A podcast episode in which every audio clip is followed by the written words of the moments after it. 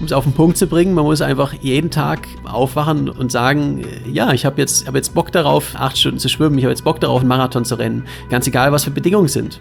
In dem Moment, wo ich gestartet bin, da gibt es keinen Raum für Zweifel mehr. Jetzt habe ich meine Entscheidung getroffen, jetzt bin ich losgefahren, jetzt geht es einmal um die Welt, komme was wolle. Also man muss nicht Abenteurer werden, aber es, es geht letztendlich darum, dass man seine eigenen Entscheidungen trifft und auch den Mut hat, äh, sie zu treffen. Grenzgänger und leidenschaftliche Weltenwanderer nehmen uns mit auf ihre Streifzüge und bieten Einblicke in ferne Orte und faszinierende Kulturen. Mit offenen Augen ins Abenteuer. Das ist der Weltwach-Podcast mit Erik Lorenz.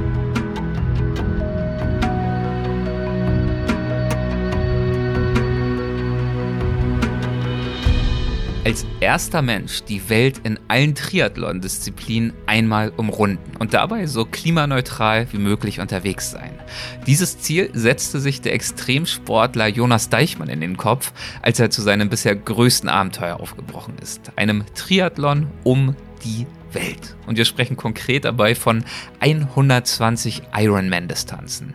Jonas ist in 14 Monaten, jetzt kommen ein paar Zahlen, Achtung, 460 Kilometer geschwommen, 21.500 Kilometer Rad gefahren und über 5.000 Kilometer gelaufen. Das bedeutet einmal unbegleitet um die Welt von München bis München.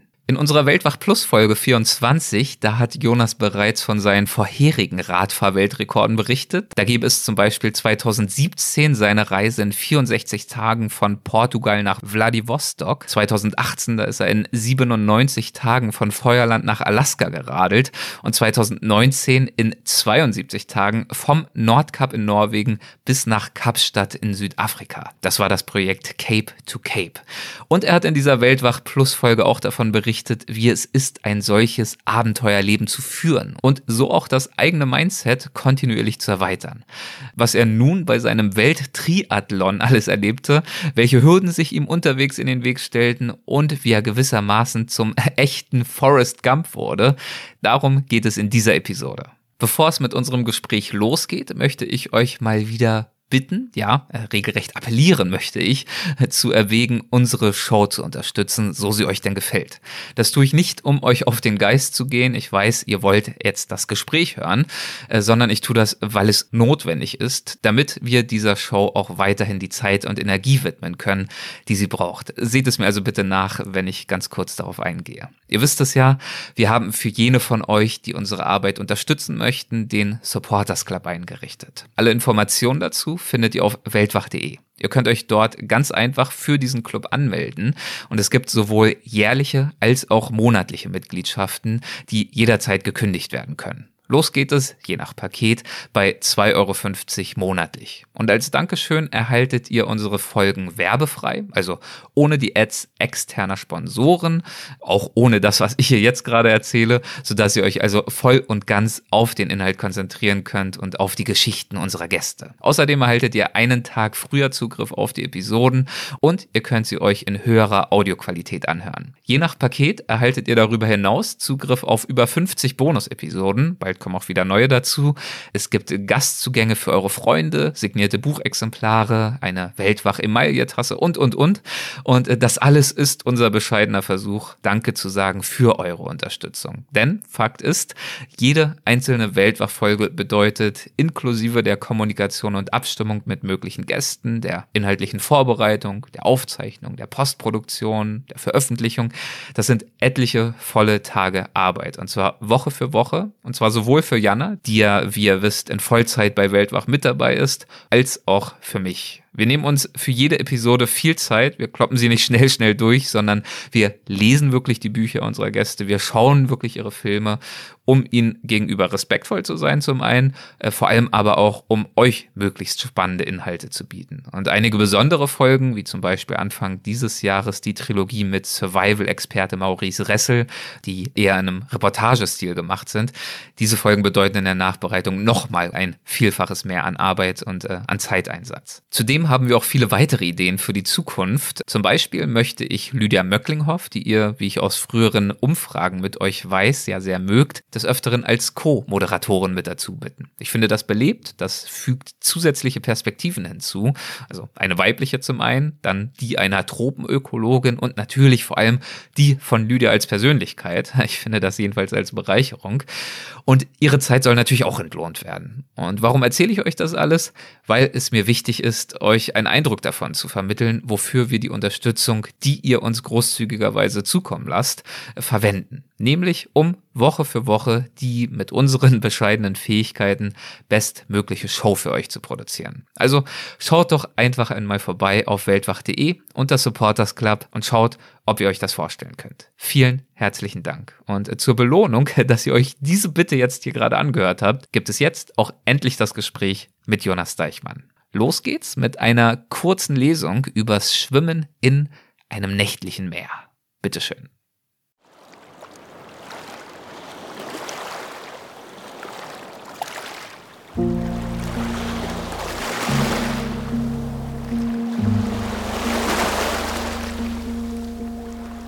Am späten Nachmittag des 5. Oktober wage ich die fünf Kilometer lange breite Überquerung des Kanals zwischen dem Festland und Pack.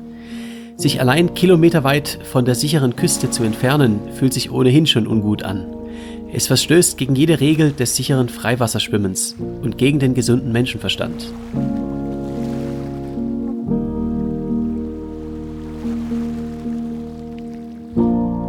Und hier bin ich, auch noch zu spät aufgebrochen. Ich lege alle Kraft in meine Arme und arbeite mich mit langen Schwimmzügen voran. Doch die Sonne ist schon versunken und auch die Dämmerung geht viel zu schnell in die Nacht über.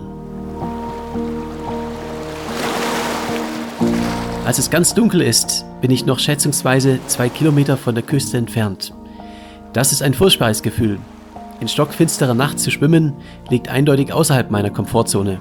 Wenn ich auf dem Rad bin, ist die Nacht kein besonderes Problem. Auf meiner Cape-to-Cape-Rekordfahrt war es sogar traumhaft schön, unter dem sternenübersäten Himmel durch die Sahara zu fahren. Im Meer ist die Dunkelheit einfach nur unheimlich. Nicht bloß, weil ich nicht mehr erkennen kann, wie weit das Land tatsächlich entfernt ist und ob ich überhaupt noch vorankomme. Ob ich gerade von einer Strömung abgetrieben werde. Auch die Tiefe unter mir fühlt sich abgründiger an als am Tag. Im Sonnenschein verlasse ich mich auf die Statistiken und habe vor Angriffen durch Meerestiere keine Angst, denn sie kommen einfach sehr selten vor. Aber die Dunkelheit ist eine andere Welt. Sie kümmert sich nicht um Statistiken. In dieser Welt scheint alles möglich. Namenlose Ungeheuer lauern da auf mich. Es fühlt sich definitiv so an, als ob ich nicht hier sein sollte. Ja, und mit diesem Auszug aus deinem kürzlich erschienenen Buch Das Limit bin nur ich, wie ich als erster Mensch die Welt im Triathlon umrundete, Herzlich willkommen zurück bei Weltwach, lieber Jonas. Freut mich sehr, dass du wieder da bist. Äh, hallo Erik, ja mich auch. War ja schon mal ähm, vor dem Projekt zu Gast und äh, jetzt das zweite Mal. Das äh, freut mich ganz besonders. Mich auch, mich auch. Und äh, genau wie du sagst, vor dem Projekt und jetzt nach dem Projekt. Das heißt, du bist nicht nur zurück bei Weltwach, sondern du bist vor allem und in allererster Linie natürlich auch zurück von deiner Weltumrundung. Und dazu zunächst einmal meinen herzlichen Glückwunsch. Wie geht's dir? Wie ist es wieder zurück zu sein? Ja, danke. Also es ist jetzt eine komplett andere Situation, als, als ich auch ursprünglich erwartet habe, weil ich habe so mhm. viel Medienrummel gehabt, seit ich wieder hier bin.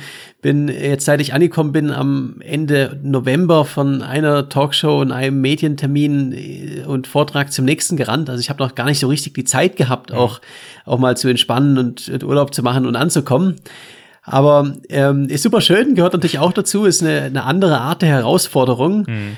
Und ja, ich habe mich gut erholt jetzt, so, so, so gut es geht. Bin gerade bei der Familie in der Schweiz und, äh, und plane meine, meine Projekte fürs, fürs neue Jahr. Okay, bist also jetzt noch nicht so durchgenudelt von den Medienterminen, dass du jetzt äh, dieses Gespräch als die Zumutung empfindest, die das Fass jetzt noch zum Überlaufen bringt. Das definitiv nicht. Und es sind ja, es macht ja auch Spaß, über, ja. über, über was zu reden, was, was mich begeistert und mhm. Äh, meine Geschichte zu teilen. Das mache ich immer ganz, ganz gerne. Ja, wir haben natürlich auch über äh, die sozialen Medien verfolgt, was du so getrieben hast auf deiner wahnsinnigen Tour. Und ähm, was direkt erst einmal auffällt, ist, dass der lange Bart ab ist. Ähm, den hast du ja über doch sehr lange Zeit wachsen lassen. Wie war es denn, ihn jetzt äh, nach deiner Rückkehr wieder abzuschneiden? War das so eine Art Ritual? Ritual trifft's ziemlich, äh, ziemlich genau. Also es war das allererste, was ich gemacht habe. Nach der, nach der Ankunft und in Interviews bin ich um, zum Globetrotter Store gegangen und äh, wurde da erstmal äh, geschoren. und ähm, ich sage immer, lange große Abenteuer brauchen große Bärte. äh, das heißt, ich, ich rasiere mich grundsätzlich nicht bei meinen Abenteuern. Und ja. das waren jetzt 14 Monate, die ich unterwegs war. Der Bart war dementsprechend lang und kam dann direkt äh, so zwei Stunden nach Ankunft auch ab. Und für mich ist das auch so ein, so ein, so ein Ritual, so ein, so ein Symbol. Ähm, jetzt ist das Abenteuer vorbei und jetzt kommt ein neuer Abschnitt. Große Abenteuer brauchen große Bärte, das gefällt mir. Da habe ich natürlich ein Problem. Bei mir wuchert es nicht ganz so dicht, da muss ich mir dann was anderes einfallen lassen. Aber ich habe jedenfalls in einem Interview gelesen oder gehört, ich weiß es gar nicht mehr, dass du gegeben hast, dass der Bart äh, durchaus auch äh, eine Funktion hatte. Und zwar beim Schwimmen. du hast ja gerade auch vom Schwimmen schon was vorgelesen. Welche Rolle spielt der, der Bart da? Also der Bart war auch ein sehr guter Quallenschutz. Ich hatte ja massive Probleme, dass die mir auch, hatte einen Neoprenanzug an, aber die sind mir natürlich auch ins Gesicht geschwommen und das ist einfach äußerst äh, schmerzhaft und unangenehm. Und der Bart hat, also sie natürlich trotzdem haben sie mich mal in die Stirn und Nase und so ge gestochen, aber der Bart hat da tatsächlich geholfen. Was waren das dann für Quallen? Also es gibt ja diese berüchtigten Feuerquallen. Hattest du mit denen zu tun? Also ich bin da, bin da kein Experte. Ja. Es gibt jetzt keine portugiesische Galeere oder sowas im, im Mittelmeer, die dann auch wirklich lebensgefährlich wären, mhm. sondern die, die ich da hatte, die, die haben halt einfach wehgetan. Mhm. Und ähm, das geht dann auch wieder vorbei. Also es ist jetzt nichts Gefährliches, aber es ist einfach, wenn es dann auch an manchen Tagen auch mehrmals, mehr als einmal vorkommt, dann ähm, ist es dann ja, das wird auch froh sein, Bart zu haben und dem ein bisschen wenigstens aus dem Weg zu gehen. Der Quallenschutz, sehr schön. Quallen waren ja, wenn wir jetzt schon beim Thema Wasser sind, tatsächlich auch nur eine der Gefahren. Deswegen die Frage, du hast gerade schon das Mittelmeer angesprochen. Welche Schwimmstrecke hast du denn zurückgelegt auf deinem Triathlon um die Welt und auf welche, naja, Gefahren, Herausforderungen äh, bist du dort getroffen? Ich habe ja die exakt 120-fache Ironman-Distanz gemacht mhm. und die Schwimmstrecke waren dann 460 Kilometer. Da bin ich einmal die praktisch komplette kroatische Küste entlang geschwommen. Ja. Äh, von, von Karlovac, das ist in der Nähe von Rijeka, bis nach äh, Dubrovnik und habe das Ganze ohne Begleitboot gemacht. Also ich bin, habe so ein kleines Floß hinter mir hergezogen, ähm, wo meine Ausrüstung drin war und bin dann abends immer an den Strand geschwommen zum, zum Bivakieren und das war also meistens ähm, an der, in, in, in Ufernähe, wo ich geschwommen bin oder auch mal über Buchten und so. Aber ich hatte natürlich auch mehrmals größere Querungen dabei, wo ich dann auch mal sechs, sieben, acht Kilometer auf dem offenen Meer irgendwie auf eine Halbinsel raus musste oder ähm, auf eine Insel raus. Und die Gefahren waren zum einen natürlich dann, wenn Boote, Mhm. Das ist, stellt man sich gar nicht so vor, aber es ist tatsächlich lebensgefährlich, wenn da eine Fähre kommt oder ein Frachtschiff oder auch ein Motorboot, weil die sehen dann ja nicht, wenn, wenn Wellen da sind, wo man einfach winzig klein ist. Ja. Und die sind so viel schneller als ich, dass ich gar nicht äh, in, wegschwimmen kann und entkommen. Also das man heißt, ist dem wirklich ziemlich. Wie lässt sich das vermeiden? Du musst dann wahrscheinlich einfach sehr, sehr vorausschauend agieren und einfach den Horizont die ganze Zeit schon absuchen. Also ich habe natürlich eine große orangene Fahne an meinem Floß gehabt, um mhm. das so ein bisschen zumindest äh, zu umgehen. Und ich bin aus dem Grund auch erst im, im Herbst gestartet. Also man, im Sommer wäre es sicherlich angenehmer vom Wetter her gewesen, aber ähm, da sind zu viele Motorboote unterwegs. Okay. Und äh, ja, und dann vor allen Dingen die Fähren sind natürlich ein Problem. Äh, da habe ich dann eben auch genau abgewartet, dass die, dass die Fähre jetzt fährt und dann äh, schnell Vollgas äh, rüberschwimmen, mhm. bis die nächste kommt. Also, mhm. dass man so ein bisschen den Fahrplan abwartet. Und ansonsten, ja, sind natürlich Strömungen und, und Unwetter und so sind auch immer eine Gefahr, wo man, es kann im Meer halt jederzeit auch sehr, sehr schnell sich ändern. Vor allen Dingen in Kroatien gibt's die Bora, das ist ein, ein äh, ziemlicher Sturm, der aufkommen kann. Und wenn man dann draußen ist, dann ist es nicht so ohne, ja. Das sind so Landwinde, diese Bohrer, die dort sozusagen ja vom Landesinneren relativ regelmäßig daherpusten und dann drohen, jemanden wie dich dann einfach aufs offene Wasser rauszublasen. So habe ich das verstanden. Genau, es gibt ja, die kroatische Küste ist ja auch ähm, Gebirge mhm. und aus dem Grund gibt es da ziemlich starke Fallwinde, die auch äh, voll, vollkommen überraschend kommen können. Also es äh, kann sich, das Wetter kann sich innerhalb von wenigen Minuten ändern. Und dann hat man unter Umständen nicht mehr genug Zeit, um, um an Land zu kommen. Ich hatte, ja, so drei, vier Mal hatte ich die Situation, dass ich auch abgetrieben bin und gemerkt habe, ich komme einfach kaum noch gegen die Strömung an. Und da wird einem dann natürlich schon anders, wenn man mal so merkt, man treibt gerade Richtung Italien. Hast du dafür, ich meine, du hattest ja immerhin irgendwie noch dein kleines Floß, da konntest du dich dann wahrscheinlich zur Not auch mal festkrallen, aber hattest du für so einen Fall äh, Sicherheitsvorkehrungen getroffen? Ich habe ja einen, einen, einen, ziemlich guten Neoprenanzug gehabt, der viel Auftrieb hat. Mhm. Und zusätzlich kann ich mich auch mit dem Bauch so über das Floß rüber, rüberlegen und da gehe ich zumindest nicht unter. Also der Floß heißt dann auch, wenn du sagst, du kannst dich da drüber legen, dass das jetzt nicht so ein Riesending war, wo du dann so eine zweite Behausung dir zur Not hättest einrichten können, sondern das war relativ klein, um das bare Minimum dessen, was du so brauchtest, hinter dir herziehen zu können.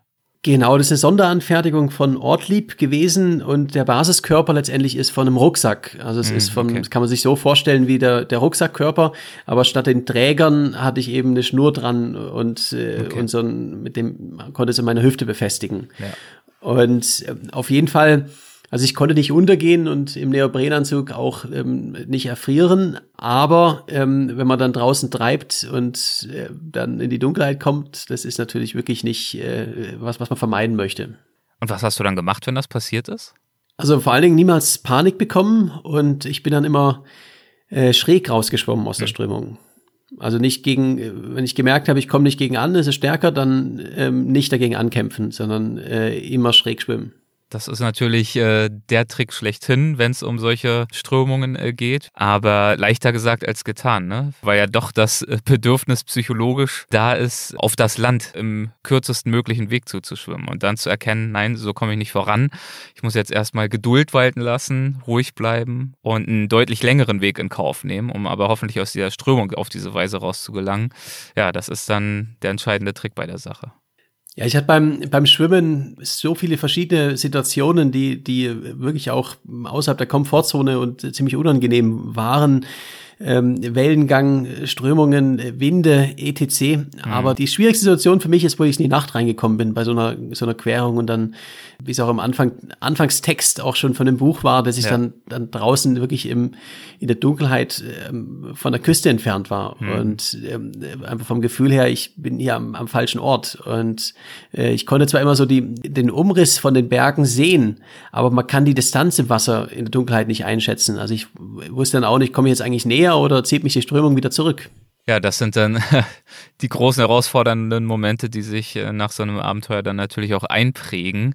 Und davon hattest du ja so einige, denn diese Querungen in schwimmender Art und Weise waren ja, wir haben es ja auch schon angedeutet, nur, in Anführungszeichen, ein Teil deines Gesamtunterfangens. Deswegen würde ich an dieser Stelle sehr gern äh, nochmal einen kleinen Schritt zurück machen und besprechen, was eigentlich genau dein Vorhaben war, um auch mal die Dimension deines Vorhabens so ansatzweise zumindest zu begreifen.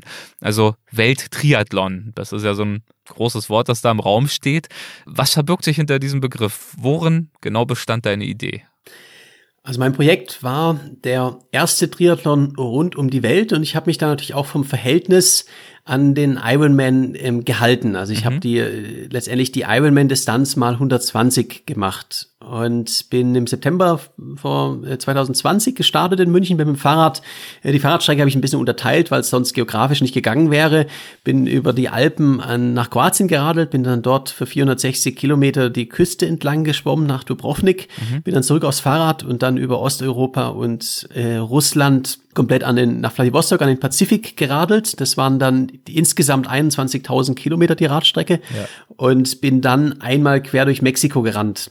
Von Tijuana an der US-Grenze bis nach Cancun. Ähm, das waren gab über 5000 Kilometer, also 120-fache Marathondistanz. Und die Schlussetappe war dann nochmal mit dem Fahrrad 4000 äh, Kilometer ausrollen von okay. Portugal zurück äh, nach München. Ja, ja, richtig. Das habe ich schon irgendwo gelesen. 4000 äh, Kilometer lockeres Ausrollen zum Schluss dann noch. Also es hängt immer ab vom, vom Verhältnis. Ich bin vorher 5000 Kilometer durch Mexiko gerannt und ja. jetzt radel ich 4000 Kilometer durch, durch Europa. Das ist dann tatsächlich ziemlich einfach. Ähm, wie kommt man auf die Idee? Wie bist du auf die Idee gekommen, einen Triathlon um die Welt starten zu wollen? Ich habe die, die letzten Jahre ja verschiedene Fahrrad-Weltrekorde aufgestellt mhm. und da haben wir auch letztes Mal drüber gesprochen, über mein, äh, mein letztes Ganz Projekt genau. äh, Cape to Cape. Damals bin ich vom Nordkap in Norwegen bis nach Kapstadt äh, Südafrika geradelt, 2019 war das. Mhm. Und ähm, während dem Projekt ähm, kam mir der, die Idee für den Triathlon um die Welt. Und zwar, ich erinnere mich noch genau daran, ich war gerade in der Sahara und ähm, habe ja viel Zeit zum Nachdenken gehabt und äh, da wurde mir dann klar, ich habe jetzt die letzten Jahre äh, so viele Fahrradprojekte ähm, abgeschlossen, Fahrradrekorde aufgestellt, bin in über 100 Ländern gewesen. Ich brauchte eine neue Herausforderung. Ich brauchte eine, eine neue Disziplin, nochmal meine, meine Grenzen weiter verschieben. Und ähm, ich bin damals schon ein anständiger Läufer gewesen und mein Schwimmhintergrund war Seepferdchen, also ähm, nicht wirklich gut, aber das klang spannend und ich habe als Abenteurer immer den Traum gehabt, einmal die Welt zu runden. Ist ja, mhm. ist ja irgendwie logisch. Das ist das, was man machen möchte, wenn man Abenteurer ist. Und äh, so kam dann die Idee, warum eigentlich nicht ein, ein Triathlon um die Welt? Und hat noch keiner gemacht. Also kann ich der Erste sein, ist noch ein, ein weiter Grund, das zu tun. Wie wichtig ist es dir bei deinen Aktionen, der Erste, der Schnellste zu sein? Je nachdem, ob es nun der Erste oder der Schnellste oder also quasi diese Rekordjagd auch als Komponente mit zu berücksichtigen? Das ist am Ende ein, ein Bonus.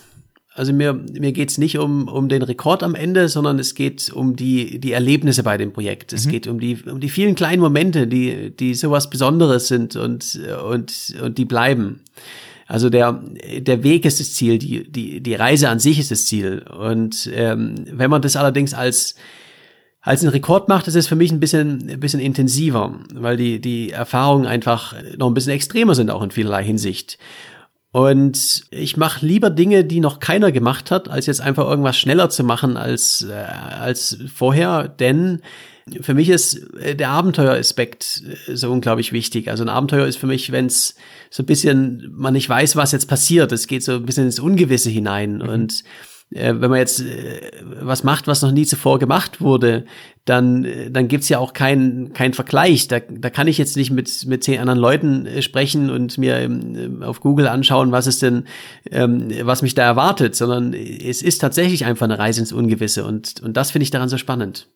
Ja, das passt ansatzweise zu dem, was auch äh, Kollegen aller Messner sagen, die natürlich auch großen Respekt haben vor vielen heutigen Bergsteigern, aber auch darauf hinweisen, dass es natürlich eine ganz andere Art der Erfahrung ist, heute zum Beispiel auf den Everest zu steigen, als äh, vor Jahrzehnten. Und das nicht nur, weil jetzt dort diese touristische Infrastruktur aufgebaut worden ist, die es natürlich auch gibt, sondern nicht zuletzt auch, weil mittlerweile, wenn wir jetzt mal vom Everest sprechen, jeder Quadratmeter hundertfach dokumentiert, fotografiert, beschrieben worden ist. Und man sich also auch, wenn man jetzt äh, keine externe Hilfe in Anspruch nehmen würde, trotzdem auf jede quasi Felsritze, in die man da irgendwo greifen muss, jede kleine, jeder kleine Überhang, was auch immer, exakt vorbereiten kann, während es damals eben wirklich auch um die Suche ging nach Routen, die überhaupt irgendeine Art von Aufstieg ermöglichen. Und diese Art des Erkundens des Unbekannten von etwas, was einmal noch nicht getan worden ist, kann ich mir schon vorstellen, dass das auch nochmal einen ganz anderen Reiz beinhaltet für jemanden wie dich. Ja, ich finde es super spannend. Also im, im Bergsteigen ist es ja auch der, das ist der klassische Fall, wo einfach schon praktisch alles gemacht wurde. Mhm. Und dann im Profibereich, wenn man davon von lebt, muss man ja, dann geht's halt darum, äh, was noch extremer zu machen, was noch schneller zu machen.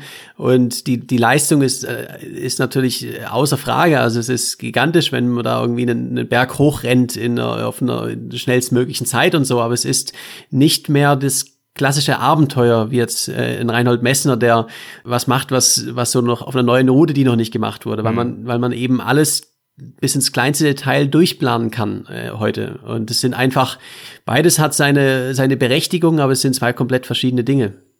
Als ja dann dieser Gedanke, der ja vielleicht, weiß ich nicht, ähm, erstmal so eine Schnapsidee einfach war, als ja dieser Gedanke dann dort in der Sahara gekommen ist, wie lange hat es gedauert, bis der von so einem Hirngespinst sich entwickelt hat zu etwas, wo du das Gefühl hattest, das könnte ich wirklich umsetzen können. Das mache ich wahrscheinlich vielleicht sogar.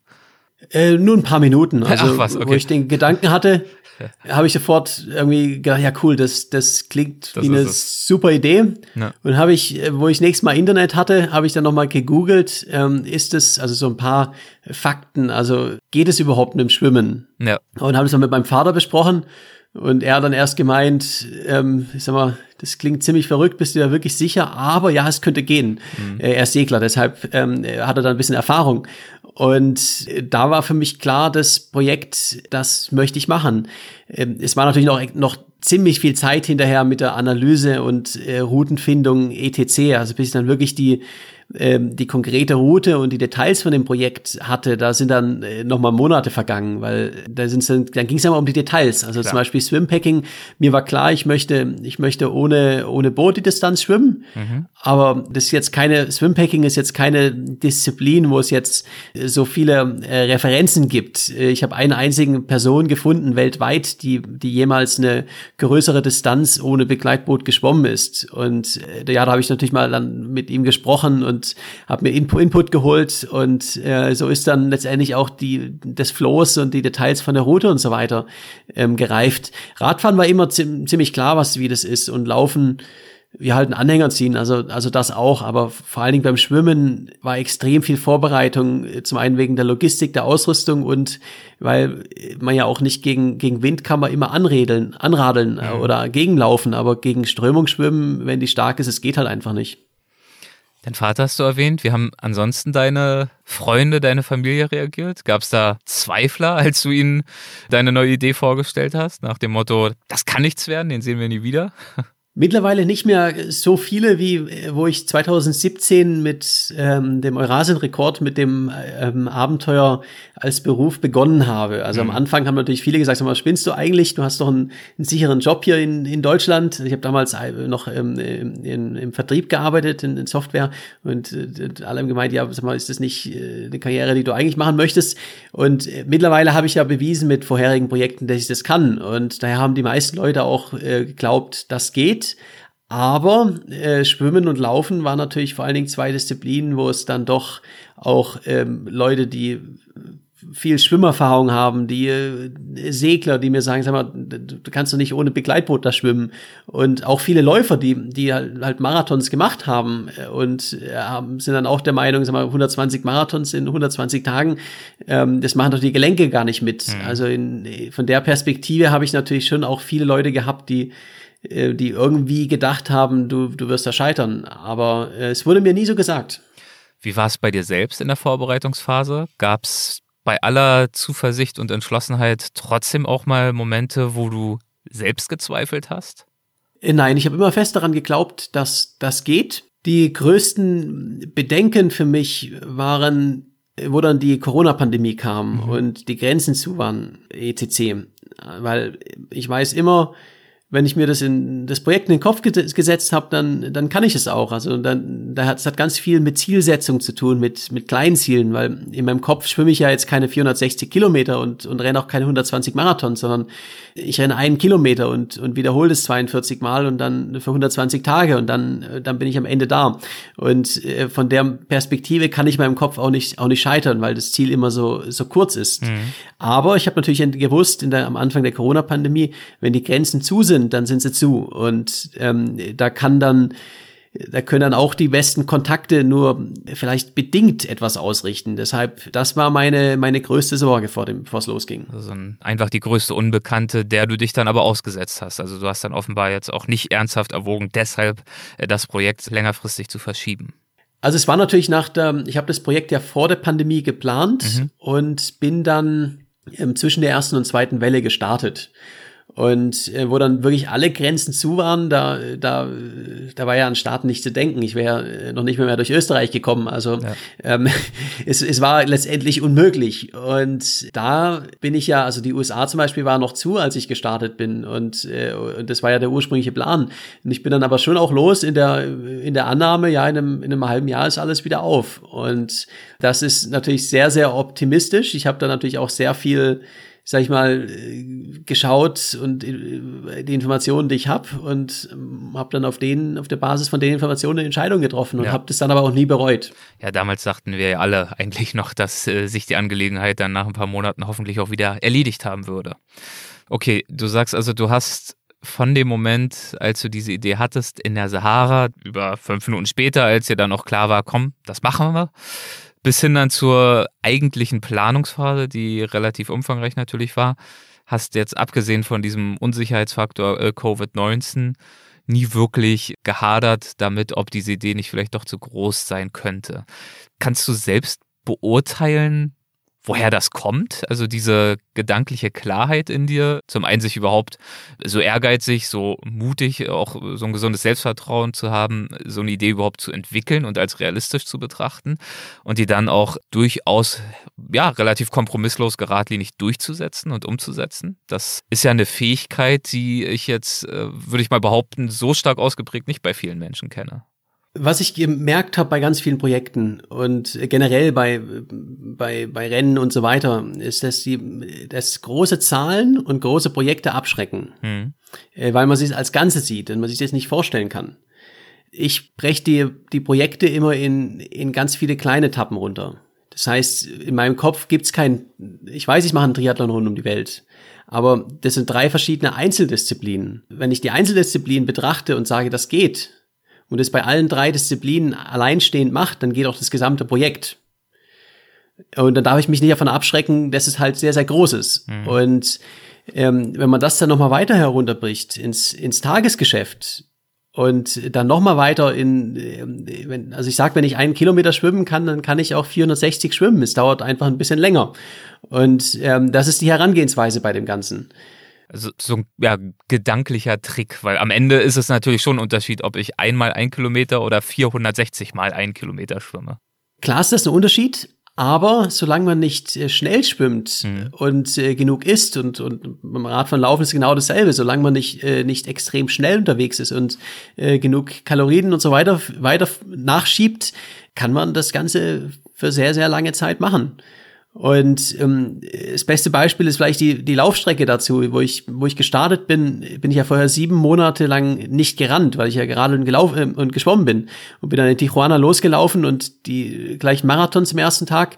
Und die, die, die ersten Tage, ich bin abends und morgens, ich, ich konnte ja kaum noch aufstehen. Mhm. Ich habe also ganz viele kleine Muskelfaserrisse in den, in den Beinen gehabt, weil, weil ich mich dran gewöhnen musste. Wenn man da dann denkt, okay, dir geht's jetzt so nach, nach Marathon Nummer zwei und du hast noch 118 vor dir, dann, dann schaffst du es auch nicht. Dann ist es einfach unglaublich demotivierend. Aber in meinem Kopf, da habe ich mir immer gedacht, ja, jetzt läufst du noch die noch mal zehn Kilometer, da kommt dann ein Restaurant und da gibt's Tacos, da gibt's einen Schokoriegel und dann dann bist du happy und so geht's dann auf zum zu den nächsten Tacos und zu den nächsten und äh, 300 Tacos später war ich in Cancun und so ist das äh, das Projekt äh, komplett auch in meinem Kopf. Also es ist wirklich dass ich das Ganze einfach, einfach enorm herunterbreche. Mhm. Ähm, das ist nachvollziehbar. Das äh, geht uns ja auch, glaube ich, allen so, wenn wir irgendwo eine größere Wanderung oder so machen und irgendwann die Fußsohlen anfangen, wie Sau zu schmerzen, dass man dann anfängt, sich auf die nächsten äh, Ziele, Zwischenetappen und so weiter zu fokussieren, weil man sonst ja eigentlich direkt aufgeben würde, wenn man das äh, ganze Ausmaß dessen, was einem da noch so bevorsteht, sich die ganze Zeit vor Augen führt. Es gibt natürlich aber auch Herausforderungen, Entscheidungen, bei denen das vielleicht ein bisschen schwieriger ist, das so runterzubrechen. Also wenn ich zum Beispiel daran denke, du hast vorhin erwähnt, dass du bis, ich glaube, 2017 im Vertrieb gearbeitet hast, äh, bei einer Softwarefirma und dann ja irgendwann aber die Entscheidung getroffen hast, zu kündigen zugunsten deiner Aktion, deiner Abenteuer. Wie hast du damals diese Entscheidung getroffen? Das ist ja im Zweifel dann doch ein großer Schritt. Oder hast du es dann auch vermocht, die in irgendeiner Art und Weise zu zerteilen und zerlegen? Ähm, das war letztendlich Lebensplanung, also äh, doch ein sehr ähm, großer Schritt. Und ich habe ja, ich habe International Business studiert, habe danach zwei, zweieinhalb Jahre in, in München im, im Vertrieb gearbeitet. Also auch Softwarevertrieb ist eine, eine Branche, da hast du einen sehr sicheren äh, und sehr gut bezahlten Job. Und ich habe mich dann nach dem ersten Weltrekord in, ich bin ins Zelt gezogen, weil ich mir am, am Ende, am Anfang einfach auch kaum was verdient habe und mhm. hatte aber den, den großen Traum, ähm, ja, vielleicht kannst du doch als, als Abenteurer deiner großen Leidenschaft folgen und davon auch leben. Das Risiko für mich war nicht hoch, weil ich bin, habe einen Masterabschluss, habe Arbeitserfahrung, kann fünf Sprachen, habe einen guten Lebenslauf, habe gute Kontakte äh, und habe in einer Branche gearbeitet, wo es so viele Jobs gibt. Vielleicht ähm, muss ich dann danach ein bisschen Gehaltsabstriche machen im ersten, im nächsten ja. Job. Aber das Risiko, was wäre das Schlimmste, was mir passieren kann? Ich gehe wieder zurück in meinen alten Job. Mhm. Und aber die Chance, den, den Traum zu verwirklichen und äh, vielleicht ein anderes Leben zu leben, die, das kommt nicht so oft. Also für mich war, war das, das Risiko letztendlich im, im Job zu bleiben und einfach so weitermachen wie gewohnt und dann äh, geht halt das Leben so vorbei letztendlich. Das war viel, viel höher, weil, mhm. weil man lebt nur einmal. Kannst du beurteilen, woher dieser innere Drang, dieses innere Feuer bei dir kommt? Also abenteuerlich leben zu wollen, vielleicht sogar hauptberuflich ja, so eine Art Berufsabenteurer zu werden, werden zu wollen, das vielleicht werden zu können. Hast du dafür Vorbilder äh, in der Familie oder hast du irgendwelche Bücher gelesen? Woher kam dieser Pfad? Wie hast du den überhaupt für dich identifiziert?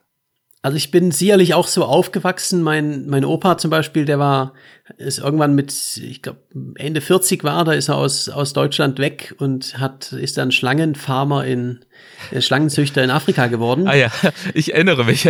Afrika oder Australien? Ich, Afrika, äh, Af ja? In Afrika, in okay, Westafrika. In, dann habe ich das falsch in Erinnerung. Ich erinnere mich nämlich gerade, dass du das tatsächlich, ja, das hattest in der damaligen Folge erzählt, hatte ich mich schon damals sehr amüsiert was man so macht als Großvater. Genau, was man so macht als Großvater. Und da, das war mal mein, mein großes Vorbild, als ich da als, als Kind war. Ich fand es immer so toll und einfach ein, ein anderer Lebensstil. Und, ja. und auch sonst, mein, mein Vater und, und jeder meiner Familie ist größtenteils selbstständig gewesen und hat äh, letztendlich immer seinen eigenen Weg, äh, ist seinen eigenen Weg gegangen. Und ähm, da habe ich von klein auf Unterstützung gehabt. Also es war, spricht ja absolut nichts dagegen, wenn man, also man muss nicht Abenteurer werden, aber es, es geht letztendlich darum, dass man seine eigenen Entscheidungen trifft und mhm. auch den Mut hat, äh, sie zu treffen. Und da habe ich von, von klein auf einfach die viel, viel Unterstützung bekommen. Okay, also um den Welttriathlon anzugehen, ähm, musstest du einiges planen. Hast ja schon gesagt, du hast dir die Route zurechtgelegt, dann natürlich angefangen, die Etappen genauer zu planen. Das ist die eine Seite der Vorbereitung. Ich kann mir vorstellen, eine andere Seite ist natürlich, es gibt ganz viele weitere Dimensionen der Vorbereitung, könnte ich mir vorstellen. Zum einen natürlich das körperliche Training, dann das ganze Equipment zusammenzustellen, das ganze Material zu testen und so weiter. Und aber sicherlich, oder weiß ich nicht, das wäre vielleicht eine ganz gute Frage, ähm, auch in Sachen Mindset. Musstest du dich auf diese Unternehmung anders vorbereiten als auf zum Beispiel das Projekt Cape to Cape, über das wir beim letzten Mal gesprochen haben? Also die, die Vorbereitung war sicherlich äh, komplett anders. Einfach aus dem Grund, es waren zwei, zwei neue Vorbe Disziplinen dabei. Mhm. Ja. Und äh, es ging auf dem Fahrrad, klar, ich war bei Cape to Cape in, in exotischen Ländern und so weiter, aber äh, ich weiß, was ich auf dem Fahrrad tue. Und äh, ich weiß, wie die Logistik funktioniert. Ich weiß, was ich tun muss, wenn was kaputt geht. Ähm, ich weiß, wie ich funktioniere. Und beim Schwimmen und Laufen ähm, hatte ich relativ wenig Erfahrung. Und auch das Fahrrad natürlich, ich bin durch Russland im Winter geradelt, mhm. wo dann auch äh, körperlich, aber vor allen Dingen auch von der Ausrüstung her ganz, ganz neue Probleme äh, warten. Das heißt, ähm, ich habe einfach die Ausrüstung zum ganz anderen Level getestet. Heißt, ähm, beim Schwimmen, ich bin einmal der Länge nach durch den Bodensee auch geschwommen, um einfach zu gucken, wie funktioniert das mit dem Floß überhaupt. Ja. Ich bin in die Kältekammer der Deutschen Bahn gegangen. Das ist so ein, ähm, ein Testlabor, wo die ihre Züge auf Extrembedingungen testen. Und ich durfte da bei minus 24 Grad auf dem, auf dem Fahrrad, auf meinem Hometrainer ein paar Stunden rein und die haben dann, dann so eine Schneekanone und Windanlage und Vereisungsmaschine und so gehabt. Also sie haben ja einen richtigen sibirischen Schneesturm da drinnen simuliert und äh, da konnte ich dann mal schauen, was, äh, wie reagiert mein Körper, passt die, die Kleidung, aber vor allen Dingen auch, ähm, was ist mit der Powerbank zum Beispiel? Funktioniert hm. die bei den Temperaturen noch? Und äh, auch die, Schmier, die Schmiermittel, die, die Kette und alles. Und das waren so, so, so Dinge, die waren, die waren unglaublich wichtig. Okay, Equipment ist also ein Punkt. Wie sah es mit deiner Gedankenwelt aus? Musstest du dir da andere, neue Methoden überlegen, um diese Herausforderung meistern zu können? Oder hast du diese Schulung der Willensstärke, also Stichwort auch große Herausforderungen in kleinere zu zerlegen und so weiter, hast du all das äh, soweit schon perfektioniert und ja auch durch die Erfahrungen, die du vorher gemacht hast, ja auch an Selbstbewusstsein gewonnen, dass das jetzt nicht das große Problem war? Das war jetzt äh, nicht das große Problem, denn die äh, von der mentalen Seite sind die Herausforderungen alle ziemlich gleich ja. und äh, nicht nur im, im Extremsport und im Abenteuer, sondern auch in vielen anderen Bereichen des Lebens, im Berufs und so weiter. Die, die Techniken, die ich anwende, die sind, sind auf viele, viele Bereiche übertragbar. Und da geht es um, um kleine Ziele setzen, es geht um, um eine positive Grundeinstellung, auch, auch wie steuere ich meine Gedanken in, in die Hinsicht und Deshalb habe ich da äh, relativ wenig Bedenken gehabt. Und es zeigt ja auch, dass ich jetzt als Nicht-Schwimmer, ähm, jemand, der, der Seepferdchen hatte, die, die längste Schwimmstrecke, also unsupported Schwimmstrecke überhaupt zurückgelegt hat mit 460 Kilometern, äh, zeigt eben ganz genau, ganz genau das. Ähm, eine gute Technik und ein, ein breiter Oberkörper, der, der hilft sicherlich. Aber je länger und härter das Ganze, Ganze wird, ähm, desto mehr ist es eine Frage der, der richtigen, der Motivation und des Mindsets. Und ähm, man muss einfach, um es auf den Punkt zu bringen, man muss einfach jeden Tag aufwachen und sagen, äh, ja, ich habe jetzt, hab jetzt Bock darauf, ähm, acht Stunden zu schwimmen, ich habe jetzt Bock darauf, einen Marathon zu rennen, äh, ganz egal, was für Bedingungen sind. Am 26. September ging es dann los, 2020 in München. Klamme 10 Grad waren es, strömender Regen. Welche Erinnerungen hast du an diesen Aufbruch? Zu deiner Weltumrundung. Was war das für ein Tag? Wie hast du dich dabei gefühlt? Ganz, ganz tolle Erinnerungen. Also ich weiß, ich hatte ziemlich Pech mit dem Wetter, weil es war der, der erste Schneefall in den Alpen und wirklich so richtig üble Wetterbedingungen. Aber ähm, das Schwierigste ist immer an die Startlinie zu kommen. Also mhm. das, das ist da, wo einfach, wo immer noch was schiefgehen kann, wo so viele Leute sagen, sag mal, bist du da eigentlich sicher, wo noch, sag ich mal, von vielen anderen Seiten Zweifel an dich herangetragen werden und äh, wo ich auch unglaublich viel noch zu tun habe und alles. Und in dem Moment, wo ich gestartet bin, da gibt's keinen Raum für Zweifel mehr. Jetzt habe ich meine Entscheidung getroffen, jetzt bin ich losgefahren, jetzt geht's einmal um die Welt, komme was wolle. Also es ist ein, ein unglaublich erlösender Moment. Für mich tatsächlich, äh, das Losfahren ist das Schönste, nicht das Ankommen. Das ist schön. Das Losfahren ist das Schönste, nicht das Ankommen. Ja. Und dann bist du ja in der Tat erstmal gefahren und dann stand nach dieser ersten Radetappe, es kam ja dann noch eine größere Radetappe später dazu, kam das Schwimmen. Und darüber haben wir schon auch gesprochen. Wie sah denn beim Schwimmen, um das vielleicht nochmal einmal abzuschließen, wie sah da so ein typischer Tag bei dir aus? Wie lange warst du wirklich im Wasser und was hast du dann gemacht, wenn es darum ging, auch mal zu schlafen, sich zu erholen? Äh, gerade beim Schwimmen war das doch sehr, sehr unterschiedlich, einfach weil äh, je nach Bedingungen, wenn ich ähm, Strömung von vorne und, und Wind von vorne und mhm. Wellen von vorne hatte, dann bin ich natürlich kaum vorangekommen. Und bei den Tagen mit guten Bedingungen bin ich dann natürlich Vollgas geschwommen und wollte so lang wie möglich im, im Wasser sein. Normalerweise habe ich immer an irgendwelchen äh, Stränden übernachtet oder auf irgendwelchen Felsen, habe auch kein Zelt dabei gehabt, sondern nur so ein Notfall-Biwak. Hm. Und habe ja morgens gefrühstückt, bin dann ins Wasser, bin äh, ein paar Stunden, also im Schnitt so sieben, acht Stunden dann geschwommen. Hab meistens auch im Wasser konnten, habe ich dann eine Seitentasche Tasche am Floß gehabt, wo ich dann auch im Wasser ähm, was essen konnte und bin, wenn möglich, auch äh, irgendwie mittags einmal kurz ans an Land geschwommen und habe ich irgendeinen Felsen gesetzt und habe dann was gegessen und bin dann wieder zurück ins Wasser. Und abends, wenn es dann dunkel wurde, ähm, bin ich, ja, habe ich halt einen Schlafplatz gesucht, wo ich dann irgendwo an Land kann und übernachten. Mit der Verpflegung bin ich dann immer in den Hafen geschwommen, so alle zwei, drei Tage und bin dann zum Supermarkt gelaufen und habe da eingekauft, wieder zurück ins Wasser an derselben Stelle. War ganz lustig mit Neoprenanzug und Floß und habe dann so eine Tropf Tropfspur hinter mir, her, hinter, hinter mir gelassen. Also hast du dich da noch nicht umgezogen für den Supermarktbesuch? Äh, nee, das ist immer ziemlich äh, schwierig gewesen, aus dem Neoprenanzug rauszukommen. Das ja. heißt, ich bin dann immer mit, mit Neop im Neoprenanzug bin ich dann auch in die Supermärkte gelaufen und äh, gab lustige Reaktionen. Und das Ganze dann für 54 äh, Tage, glaube ich. So lange dauerte ja diese Etappe, die Schwimmetappe. Ähm, und du hast vorhin gesagt, das Aufbrechen ist äh, schöner als das Ankommen. War das beim Schwimmen auch so? Oder war das dann schon ein ganz besonders erhebendes Gefühl, dann nach diesen 54 Tagen in Dubrovnik anzukommen? Also beim, beim Schwimmen war, war beides super. Also zum, zum einen habe ich ja, wo ich dann da ins Wasser geschwommen bin, Dubrovnik, ich hatte ja ich keine Ahnung, was mich da erwartet, mhm. weil ich die Vorbereitung durch den Bodensee ist in keinster Art und Weise mit dem, äh, mit dem Meer zu vergleichen. Und ähm, ich habe mir das trotzdem sehr, sehr äh, halt schön vorgestellt. Jetzt wird es halt ein neues, großes Abenteuer.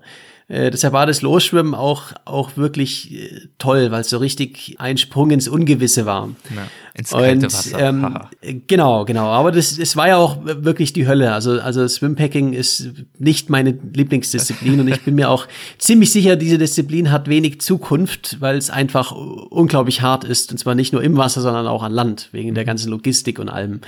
Und daher war auch der Moment, in Dubrovnik anzukommen und meine Schwimmkarriere, äh, die kurz aber erfolgreiche, äh, offiziell zu beenden, das war auch ein ganz, ganz äh, tolles Gefühl. Und dann wahrscheinlich umso erhebender, dann die ersten Kilometer auf dem Rad zu verbringen und vergleichsweise leicht äh, dahin zu schweben. es ist auch eine alte Triathlon-Weisheit. Der, der schönste Moment vom Triathlon ist äh, die Wechselzone, wenn man endlich aufs Fahrrad darf. Aha. Und dem stimme ich vollkommen zu. Ja. welche äh, Strecke hattest du an? Du hast das vorhin schon skizziert. Erinnere mich nochmal. Welche Strecke stand dann jetzt mit dem Rad an? Also ich bin dann von Dubrovnik über den, äh, über den Balkan, also über Montenegro, äh, Albanien, Mazedonien, Bulgarien in die Türkei eingereist und wollte dann da ursprünglich auf einer äh, etwas südlicheren Route äh, über Georgien fahren. Äh, bin aber in der Türkei erstmal festgesteckt, weil dann die zweite Welle kam und die Grenzen alle zu waren und habe dann da sieben Wochen gebraucht, um eine Aus Sondereinreisegenehmigung wow. äh, ja. für Russland zu bekommen und bin dann über Osteuropa und die Ukraine nach, nach Russland geradelt und dann einmal quer durch äh, Sibirien bis nach Vladivostok am Pazifik. Und das bei, du hast es vorhin schon gesagt, zum Teil eisigen Temperaturen, tiefe Minusgrade. Wie gut funktioniert dort äh, deine Taktik, größere Herausforderungen in kleinere zu zerlegen? Wenn du also da aus deinem eisigen Schlafsack in die eisige Welt hinauskriechst, den ganzen Tag in eisiger Kälte auf diesen Straßen fährst, LKWs gefährlich nah an dir vorbeiziehen, hast selbst du da auch mal gelegentlich ein Motivationsloch? Äh, nein, auch da funktioniert die, die Technik, das kann doch nicht ähm, sein. die Taktik wunderbar. denn mir ist ja, wenn es wirklich ungemütlich ist und ja. man ist da im, im, im Schneesturm oder noch viel schlimmer als die wirklich kalten Temperaturen ist ja, wenn es tagsüber so um die, um die Null hat und oder Schneeregen mhm. und, äh, und dann nachts minus 15 Grad und alles ist patschnass. Äh, dann ist kalt und nass. Das ist das Schlimmste. Aber wenn es mir so richtig schlecht geht und alles kalt und nass ist, was meinst du, wie motivierend das ist, wenn du weißt, in, in 80 Kilometern ist ein Restaurant und da gibt's, da gibt's warme heiße Schokolade oder was Gutes zu essen. Ähm, das ist unglaublich motivierend. Also da denke ich einfach immer an die, an die nächste Raststätte und die ist niemals weit entfernt. Okay, gut, das ist nachvollziehbar. Das würde mich dann vielleicht auch noch mal ans äh, Strampeln bringen. Ich erinnere mich auch an eine äh, Szene aus deinem Kurzfilm äh, von der EOFT, diesem Filmfestival. Ähm, da hattest du auch in der Tat ein Problem mit deinem Fahrrad. Das war nämlich morgens eingefroren. Und ich glaube, das war am Baikalsee, wenn ich mich richtig erinnere. Äh, wie behilft man sich in solchen Momenten? Ich hatte es relativ oft, dass mir die, die Kette und äh, Schaltung alles komplett eingefroren ist und da hilft nur draufpinkeln.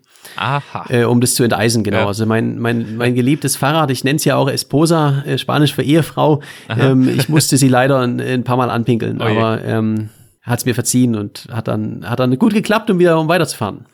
Und so typische, übliche Kleinigkeiten wie Reifen wechseln, wie bewerkstelligt man das bei äh, minus 40 Grad? Also natürlich vor allen Dingen gute Ausrüstung zu haben, dass es mhm. nicht passiert im Idealfall. Ja. Ähm, ich habe tatsächlich in der extremen Kälte nie einen Defekt gehabt am, am Reifen. Ja. Ähm, ich habe es mal in der, in der Kältekammer getestet bei minus 24 Grad, wie das ist, einen Reifen zu wechseln. Ich habe ihn kaum runterbekommen, weil er natürlich steif gefroren war. Mhm, das dachte ich mir nämlich. Und Genau, genau. So viel pinkeln kann man ja gar nicht, um dann die Reifen da auch noch wieder aufzuwärmen. Äh, genau, also es war äh, doch so eine Situation, wo man wirklich auch weiß, okay, jetzt auf gar keinen Fall einen Defekt bekommen. Mhm. Also es gab auch Situationen, wo ich mal in einem äh, ich mal in einen Schneesturm gekommen in Russland und das waren so Bedingungen, da konnte man auch keinen, da war so viel Schnee, äh, der gefallen ist, ich hätte nie im Leben irgendwo mein Zelt aufschlagen können. Äh, es wäre einfach nicht gegangen in dem ganzen Schnee. Und ähm, wenn man dann einen Defekt hat und man ist noch weit weg, dann ist es unter Umständen auch ziemlich gefährlich, weil man einfach auskühlt. Und das sind dann so Situationen, da wäre ich auch einfach weitergefahren, wenn ich einen, einen Platten gehabt hätte und hätte halt meine Fake ruiniert. Aber ähm, das, da gibt's nur die Möglichkeit, du musst jetzt ins nächste Restaurant kommen. Okay, und dann äh, die dritte Disziplin. Ähm, ich ich habe ehrlich gesagt fast ein schlechtes Gewissen, da jetzt so drüber zu huschen, weil das, also du warst über ein Jahr unterwegs. Das ist natürlich eine wahnsinnige Dichte an Erfahrungen, Herausforderungen, Begegnungen und so weiter. Aber dafür gibt's ja dann äh, nicht zuletzt auch dein Buch, das wir schon erwähnt haben. Wir können hier natürlich nur ein paar Punkte herausgreifen.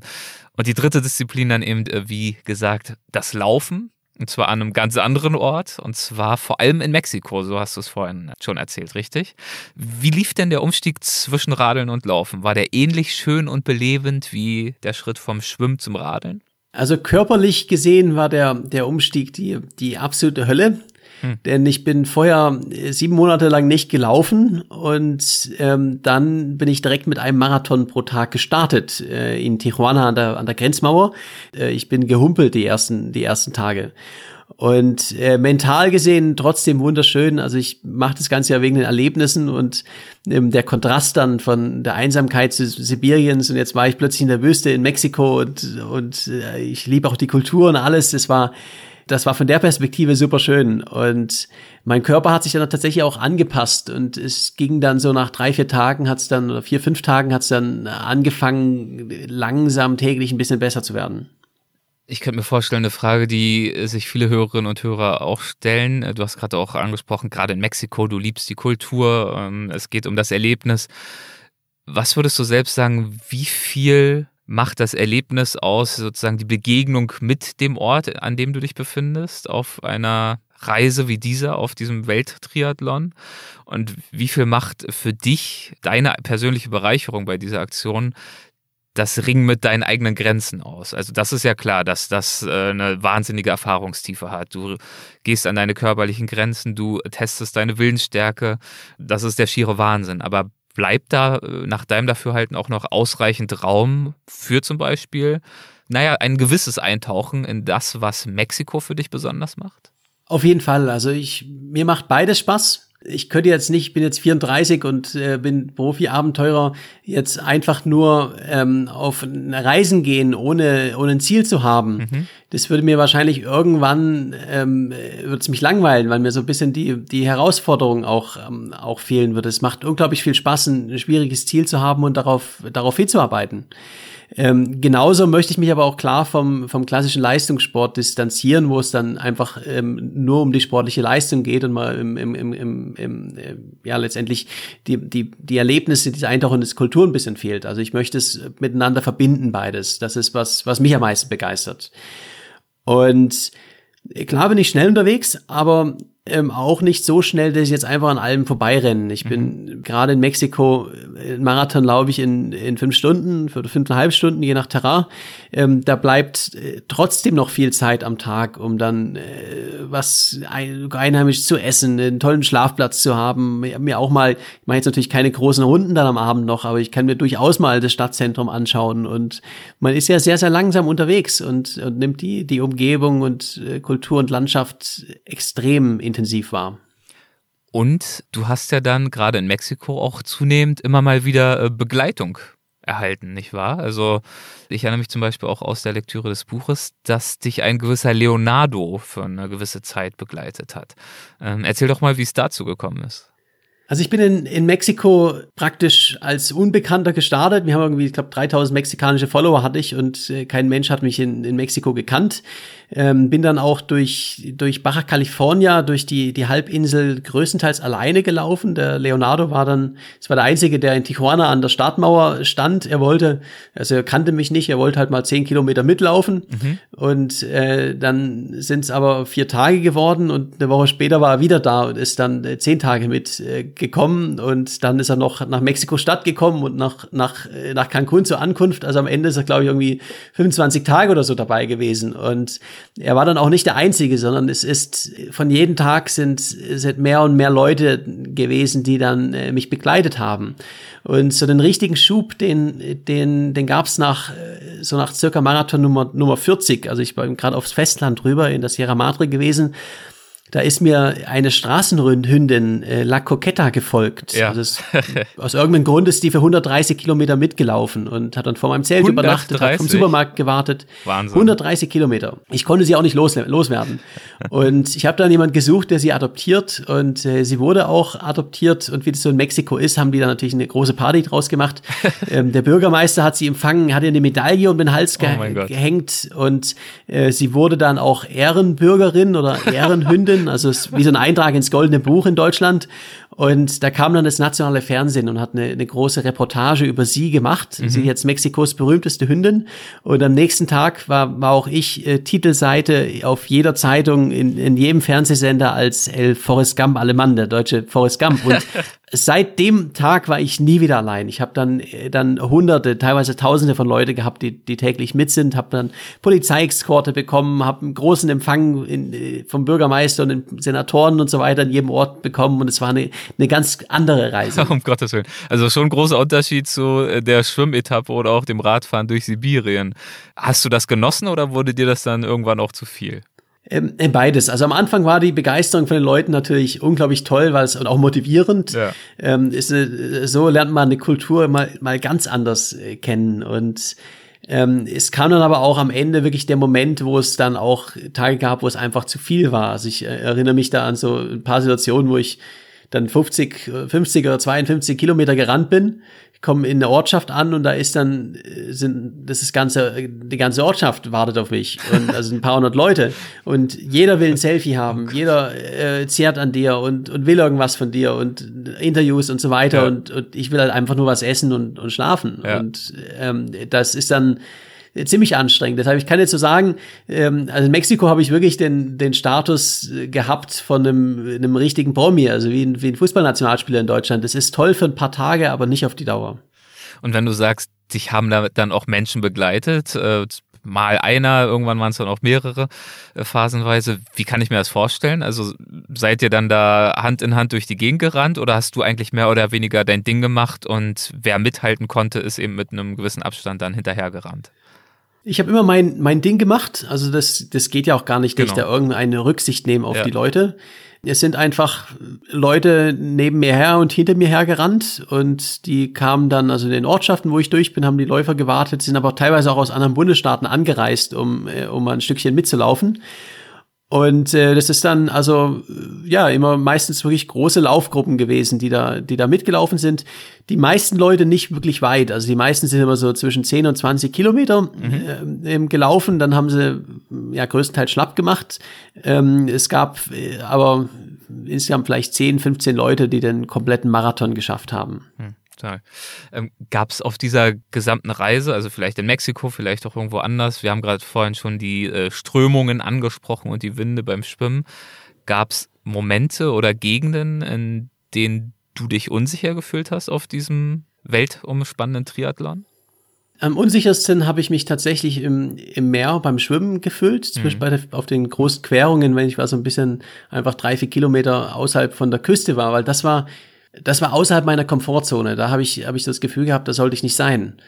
Äh, in Mexiko haben mir natürlich viele Leute vorher ähm, gesagt, sag mal, du kennst auch ähm, Netflix und die ganzen Hollywood-Filme. Ähm, ist ein ziemlich gefährliches Land. Äh, mir ist persönlich in Mexiko nie irgendwas passiert. Ich habe nie eine gefährliche Situation gehabt. Ich bin natürlich auch mit den Drogenkartellen in Kontakt gekommen. Also die haben mich auch mal besucht und ähm, haben äh, letztendlich ein Selfie, also es kamen halt zwei Männer mit auf dem, auf dem, in der Sierra Madre auf dem, auf dem Motorrad mit Gewehren in der Hand äh, an und äh, haben nur gemeint, ja Jonas, wir passen hier auf dich auf, du machst dir keine Sorge, wir folgen dir auf Instagram, jetzt wollen wir noch ein Selfie mit dir haben. Und es war eins der berüchtigsten Kartelle Mexikos. Okay. Und ähm, aber die waren super nett äh, zu mir und haben mhm. jetzt nicht kein Interesse an mir gehabt. Und äh, so war es dann auch, äh, auch später, also auch in, in gefährlichen Bundesstaaten. Ich meine, dann hatte ich am Ende Polizeieskorte und, und Schutz. Ich habe hab nie das Gefühl gehabt, dass es hier für mich gefährlich ist. Und wurde es dann eben zusätzlich dann auch noch, hast du erzählt, in Mexiko in verschiedenen Dörfern mit richtigen Empfangskomitees erwartet. Äh, wie war es denn dann schlussendlich, als du wieder in München angekommen bist, nach alledem? Ähm, da gab es ja wahrscheinlich auch dann einen Empfang, der es in sich hatte, könnte ich mir vorstellen. Ja, also in München war auch ein, ein großer Empfang auf dem, auf dem Odeonsplatz mit sind auch ähm, viele, viele Radler mitgefahren für die, mhm. so die letzten, teilweise auch die letzten Tage. Also ab der Schweiz waren dann, sind dann täglich ein paar mehr Leute dazugekommen, die dann die letzten Tage mitgeradelt sind und dann haben äh, für die Einfahrt in München waren wir dann doch eine, eine ziemlich große Gruppe und dann natürlich am Odeonsplatz. Ähm, war toll, also war, war, war ein super Empfang, viele Medien vor allen Dingen da und dann ähm, haben wir da so ganz ja, den offiziellen Empfang gemacht und dann ging es am noch zum, zum Bart und Haare schneiden und dann abends in, in kleiner Runde natürlich einfach mit den, mit, mit, mit Familie und, und der Filmcrew ähm, haben wir dann noch äh, Cashspätzle gegessen abends. Mm, sehr gut, sehr gut. Ja, der Bart, hast ja schon erzählt, der ging direkt ab. Braucht es ja jetzt auch keine Quallenabwehr mehr. Das Thema hatte sich dann zum Glück erledigt. Wie war es dann für dich, dich in den nächsten Tagen äh, wieder einzuleben? Also du hast ja vorhin schon erzählt, dass durch diese ganzen Medientermine Termine das zum Teil auch durchaus anspruchsvoll war, weil du auch gar nicht direkt so viel Zeit hattest, das alles äh, zu verarbeiten und äh, wieder wirklich bei dir anzukommen.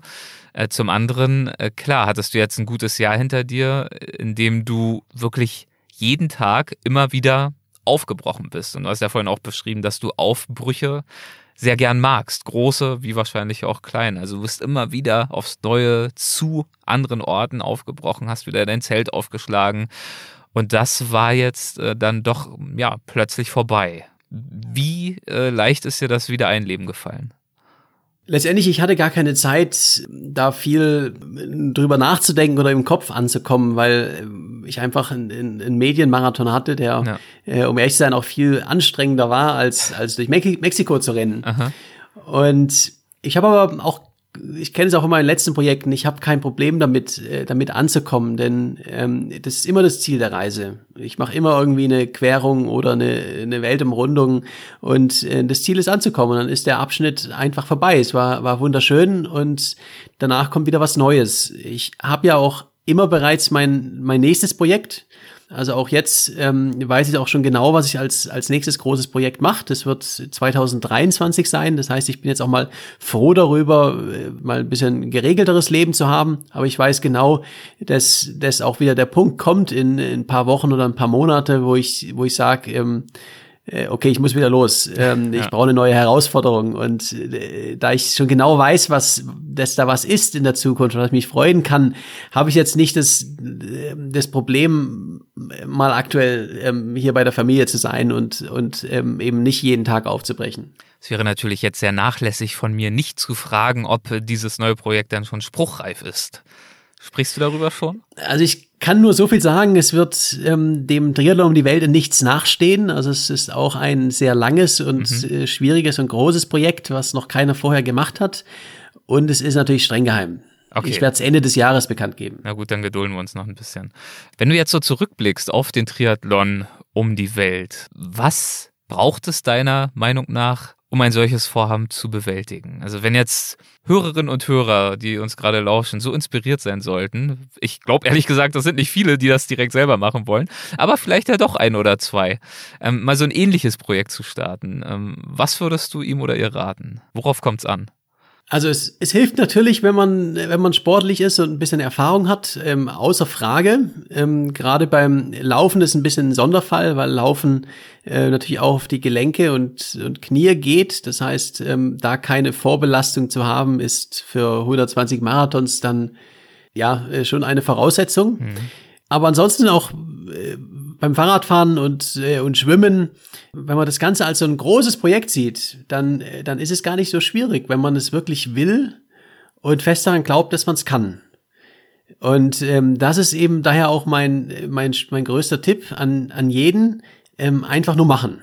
Also ähm, einfach den, den Mut zu haben, den ersten Schritt zu tun und sich nicht davon erschrecken lassen, nicht ähm, ja in der Komfortzone bleiben und am Ende den einfachen Weg gehen, sondern wirklich den, den Mut haben, von einem, von einem Traum, von einer, von einer Idee zu dem Punkt zu gelangen, wo man es wo man's wirklich macht. Und ähm, man lernt es ja dann. Also ich bin auch kein Schwimmer gewesen und habe alles, habe mir alles beigebracht und es gelernt. Und das, die meisten Projekte scheitern, bevor sie an die Startlinie kommen. Deshalb Einfach machen, das ist mein größter Tipp.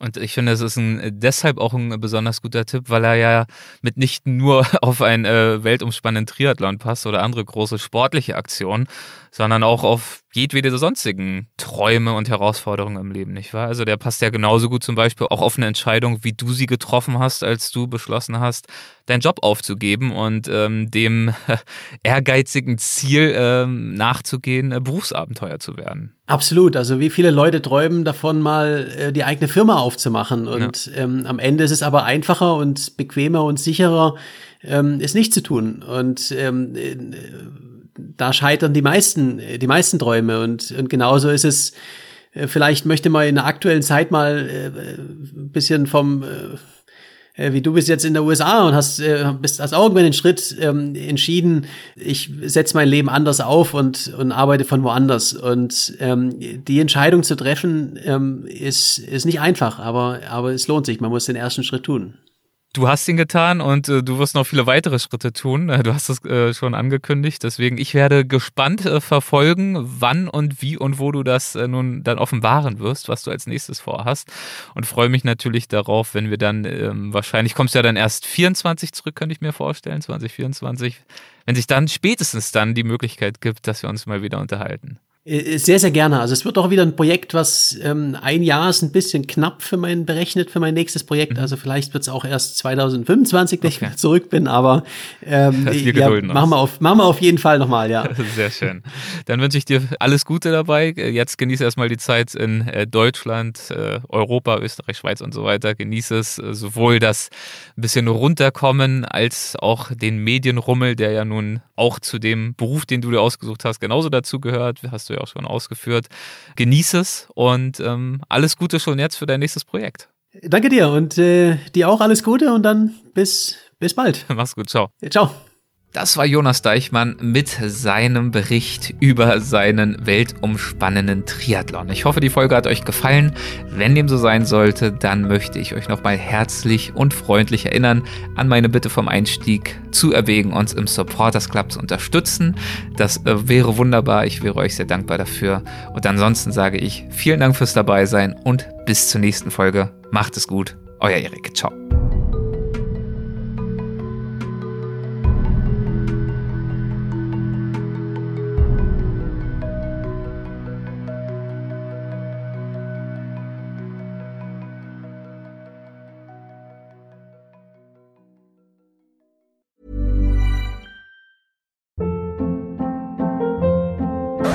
Hold up. What was that? Boring. No flavor. That was as bad as those leftovers you ate all week. Kiki Palmer here, and it's time to say hello to something fresh and guilt-free. Hello Fresh. Jazz up dinner with pecan-crusted chicken or garlic butter shrimp scampi. Now that's music to my mouth. Hello Fresh. Let's get this dinner party started. Discover all the delicious possibilities at hellofresh.com. Hey, it's Paige DeSorbo from Giggly Squad. High quality fashion without the price tag. Say hello to Quince. I'm snagging high-end essentials like cozy cashmere sweaters, sleek leather jackets, fine jewelry, and so much more. With Quince being 50 to 80% less than similar brands.